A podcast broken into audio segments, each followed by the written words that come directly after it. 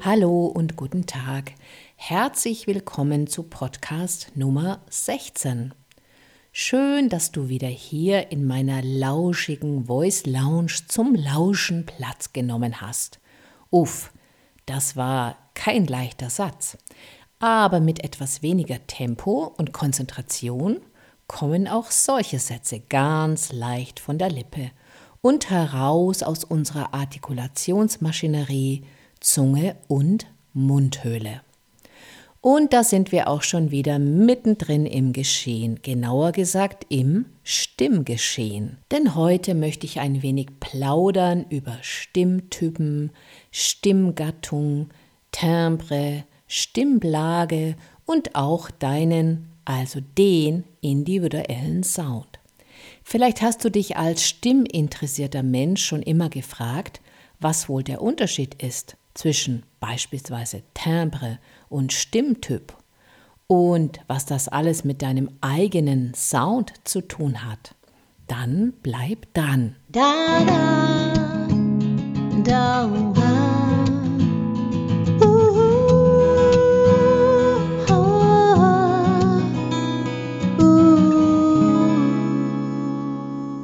Wenn du schon mal im Schulchor gesungen hast oder überhaupt in irgendeinem Chor, dann hast du folgende Zauberworte bestimmt schon gehört.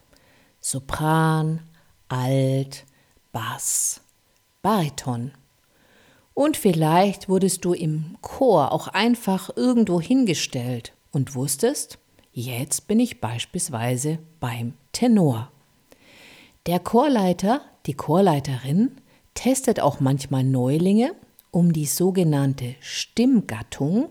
Das ist ein anderes Wort für Stimmtypus oder ein noch anderes Wort ist dafür Stimmlage, also um dies herauszufinden. Beim Chorgesang geht es ja immer um einen großen Klangkörper und jede Stimme dient dort dem Gesamtklang, sodass alle Stimmtypen möglichst ausgewogen vorhanden sein sollten. Der Stimmtypus, die Stimmgattung oder auch Stimmlage ist nämlich und tatsächlich naturgegeben. In der Pubertät wächst bei Jungs und Mädchen der Kehlkopf und mit ihm die Stimmlippen. Weil das nun alles größer ist, klingt die Stimme dunkler und tiefer. Kinder haben das alles in sehr kleiner Form und deshalb auch höhere und hellere Stimmen als Erwachsene. Folgende Stimmtypen gibt es. Und da sind wir wieder bei den Zauberworten. Bei den Frauen ist der Sopran die höchste Frauenstimme, Mezzosopran die mittlere und Alt die tiefste Frauenstimme. Bei den Männern gibt es die Einteilung in Bass, das ist die ganz tiefe männliche Stimme, in der Mitte liegt der Bariton und Tenor heißt die höchste der Männerstimmen. Das alles hat, wie gesagt, mit der Länge und Größe deines Kehlkopfs, aber auch mit deiner Gesichtsform, deinem Körperbau und auch mit der Form der sogenannten Resonanzräume zu tun. Resonanzräume sind die Hohlräume im Körper, die bei der Stimmgebung mitschwingen, also der Kopfraum, der Brustraum und vieles mehr. Das, wohin du von deiner Gattung her gehörst, kannst du tatsächlich nicht beeinflussen. Das musst du einfach akzeptieren, kannst dich aber innerhalb deiner Stimmgattung oder deines Stimmtypus stimmlich weiterentwickeln. Erkennbar ist der Stimmtypus tatsächlich schon an deiner Sprechstimme. Dies nennt sich die sogenannte Indifferenzlage. Ich beispielsweise bin Mezzosopran und meine Sprechstimme klingt um das kleine G herum. Und ist das jetzt wichtig zu wissen? In der Klassik ja, denn da wird streng nach Stimmgattung ausgebildet. denn die Stimme dient ja später der klassischen Literatur. Eine Oper hat beispielsweise als Hauptrolle einen lyrischen Sopran. Und da wäre eine Altstimme also völlig fehl am Platz. Denn diese Gattungen unterscheiden sich auch deutlich vom Klang. Jede Stimme, egal welcher Stimmtypus du bist, hat einen Tonumfang von zwei bis drei Oktaven, ausgebildet oder nicht, je nachdem. Natürlich wird der Tonumfang, der Stimmumfang mit der Ausbildung, mit dem Know-how größer, nach oben und auch nach unten. Die Altstimme kann beispielsweise viel tiefer singen als zum Beispiel der Sopran, hat aber nie dessen Höhe. Und eine männliche Bassstimme mit diesem tiefen, warmen Klang wird nie einen Song singen können, der für einen Tenor konzipiert ist. Natürlich hat jede Stimmgattung, jeder Stimmtypus seine Eigenarten und auch seine eigenen Schönheiten. Zum Beispiel hat ein Sopran eine sehr glockige Höhe. Das fehlt beispielsweise dem Alt. Und wie ist das jetzt beim Pop? Und mit Pop meine ich hier ganz allgemein die populäre, also die moderne Musik.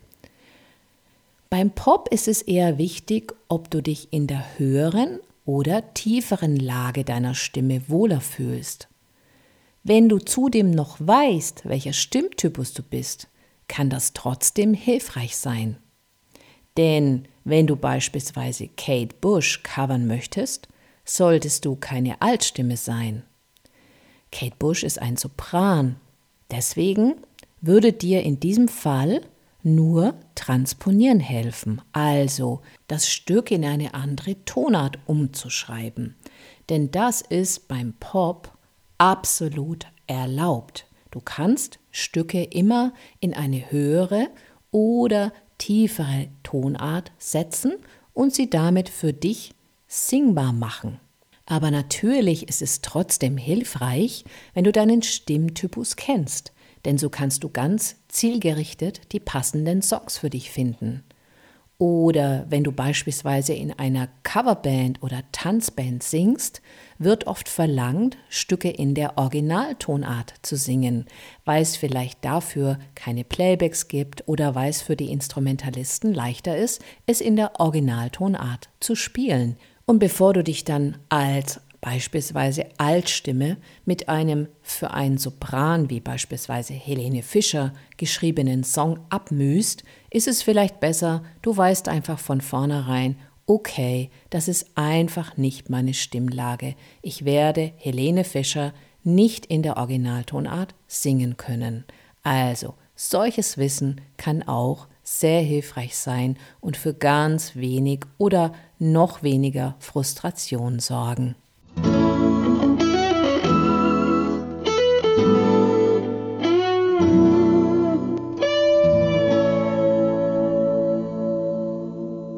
Wenn du dich ein bisschen auf der Klaviertastatur auskennst, dann kannst du jetzt gleich einen kleinen Überblick bildlich für dich haben von der Lage und dem ungefähren Tonumfang der verschiedenen Stimmtypen.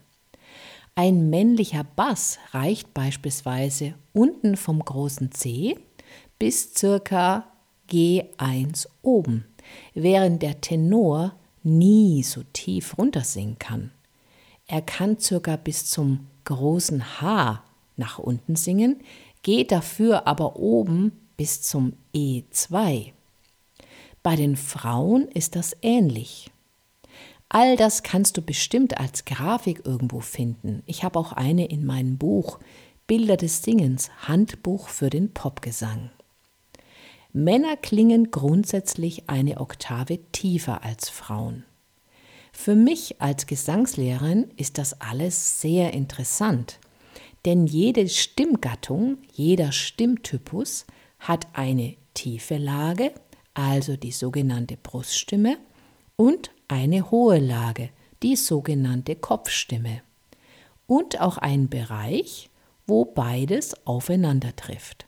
Das nennen wir in der Stimmbildung die sogenannte Mittelstimme. Wo diese verschiedenen Stimmfarben jeweils wechseln, also wo beispielsweise die Bruststimme in die Mittelstimme und diese dann in die Kopfstimme übergeht, das ist für uns Stimmbildnerinnen ganz wichtig und ganz wesentlich. Denn hier zeigt sich auch der Stimmtypus.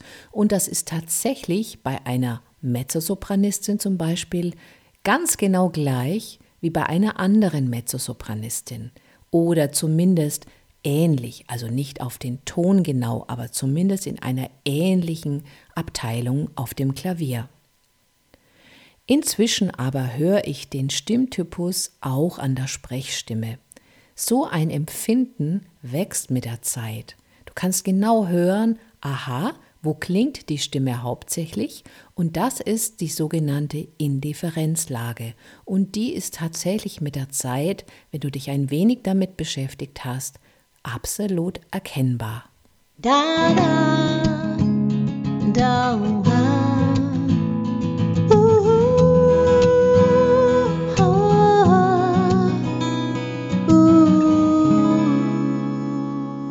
So, jetzt haben wir also eine ganze Menge über Stimmgattung, Stimmtypus, Stimmlage gehört.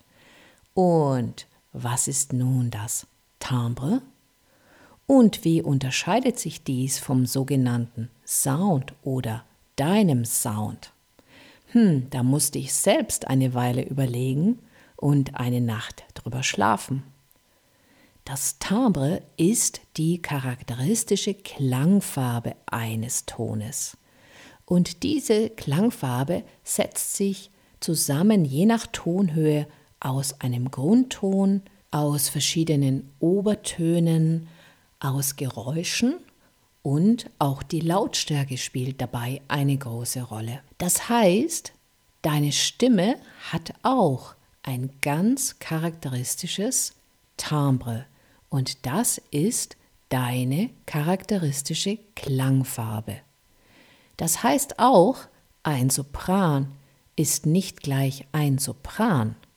Das Timbre ist absolut individuell und dadurch hat jede Stimme auch einen Wiedererkennungswert. Von manchen Timbres wirst du sofort und augenblicklich innerlich berührt, von anderen überhaupt nicht. Du würdest aber nie sagen, dieses Timbre berührt mich. Du würdest eher sagen, wow, diese Stimme berührt mich oder ihr Klang berührt mich. Und was hat das jetzt mit Sound zu tun? Für mich gibt es tatsächlich einen haarfeinen Unterschied. Das Timbre ist dein charakteristischer Klang, die charakteristische Klangfarbe deiner Stimme.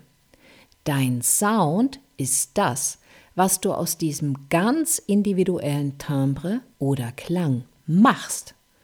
Und das hat wiederum mit musikalischen Vorlieben, mit Stilistik und damit auch mit technischen Aspekten wie Tonansatz, Stimmsitz und so weiter zu tun. Ich weiß, nicht leicht zu verstehen oder zu unterscheiden. Und vielleicht ist dieser Unterschied auch gar nicht wichtig in der sängerischen Praxis. Singst du aber beispielsweise Blues, wirst du einen etwas anderen Sound wählen, als wenn du ein Kinderlied trällerst.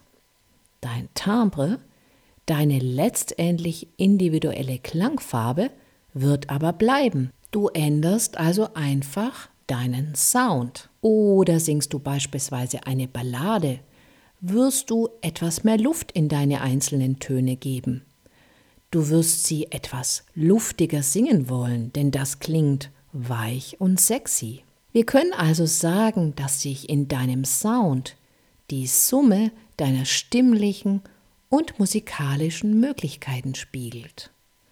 Dein Sound hat also etwas mit deinen gewählten musikalischen Stilen zu tun. Dein Timbre ist davon nur bedingt berührt.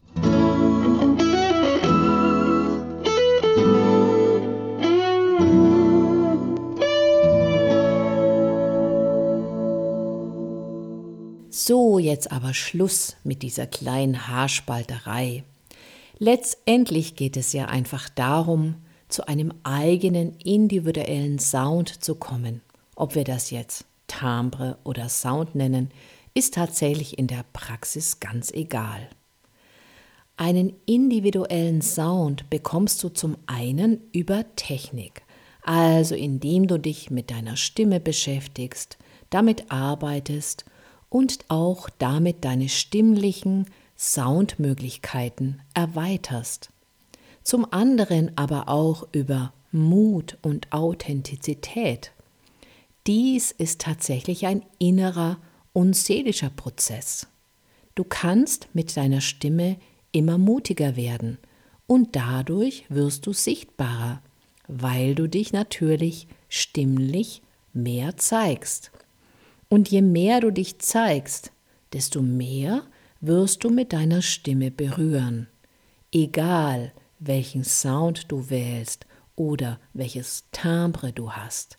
Also der Ausdruck, das, was du aus deiner Seele sozusagen in einem Song herauslässt und zeigst, wird immer auch entscheidend sein, ob du als Sänger oder Sängerin mit deiner Stimme die Herzen deiner Zuhörer und Zuhörerinnen erreichst.